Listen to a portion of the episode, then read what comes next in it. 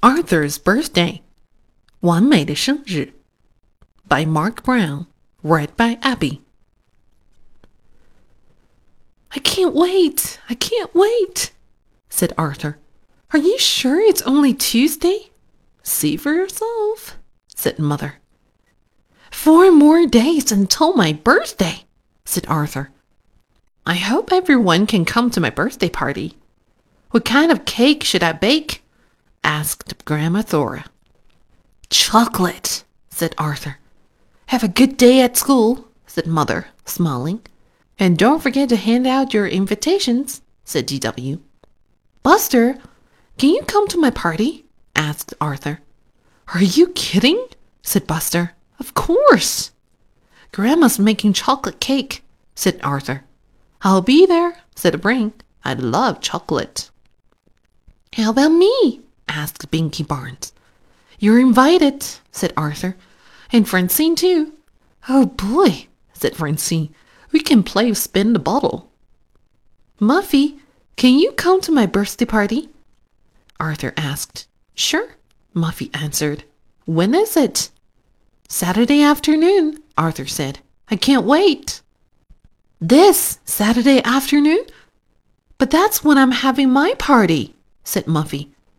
Oh no, said Arthur. You can't. Can't you change your party to another day? Are you kidding? said Muffy. The rock band and Pickles the clown have been booked for months. I can't change my party either, said Arthur. All my relatives are coming from Ohio. No one knew what to do. Should they go to Arthur's birthday party? Or Muffy's? Wednesday before school, the boys had a meeting. I think we should stick together, said Buster. Me too, said Binky. Right, said the brain. We're all going to Arthur's party. But what about the girls? asked Arthur. Who need girls? said Buster. The girls met out at the playground during lunch. Anyone who doesn't come to my party can't be my friend, said Muffy. But it won't be as much fun without a boys, said Francine. Are you my friend or not? asked Muffy.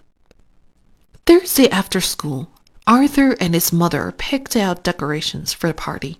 Later, the delivery man brought a big box. Wow, this weighs a ton, said DW. In the mail, there were three birthday cards for Arthur. One was from Uncle Bud. When Arthur opened it, three dollar bills fell out. Some people have all the luck, said DW. On the way home from school Friday, Arthur ran to catch up with Francine. I wish you could come to my party, said Arthur.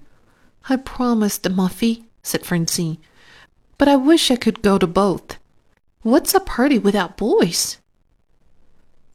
Wait a minute, said Arthur. I have an idea. That's great, said Francine. I'll help. They ran to Arthur's tree house.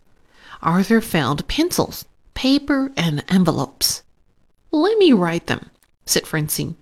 It has to look like Muffy's handwriting.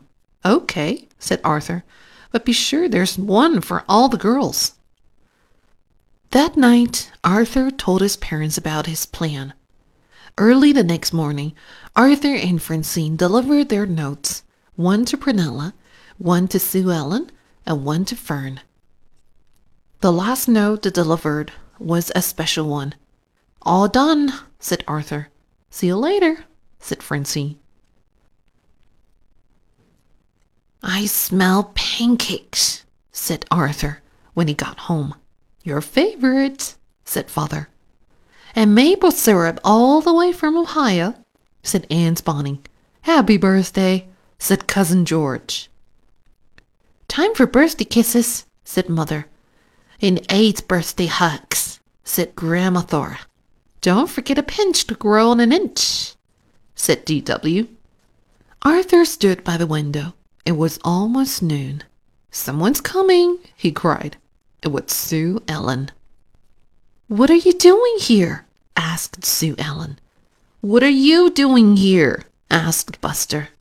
It's a surprise for Muffy, said Francine, coming up behind them. It's a surprise for all of us, said Brain. Everyone find a place to hide, said Arthur.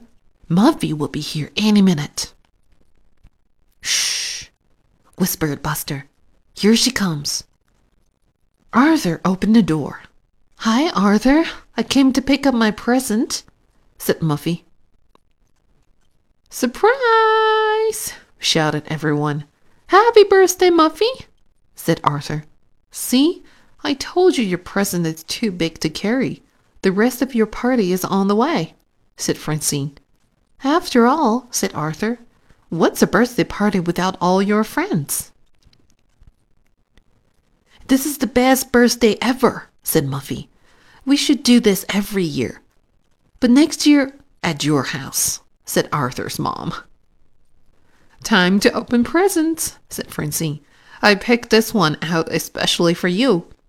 You have to promise me you'll use it right away. Sure, said Arthur. I can't wait. Happy birthday, Arthur,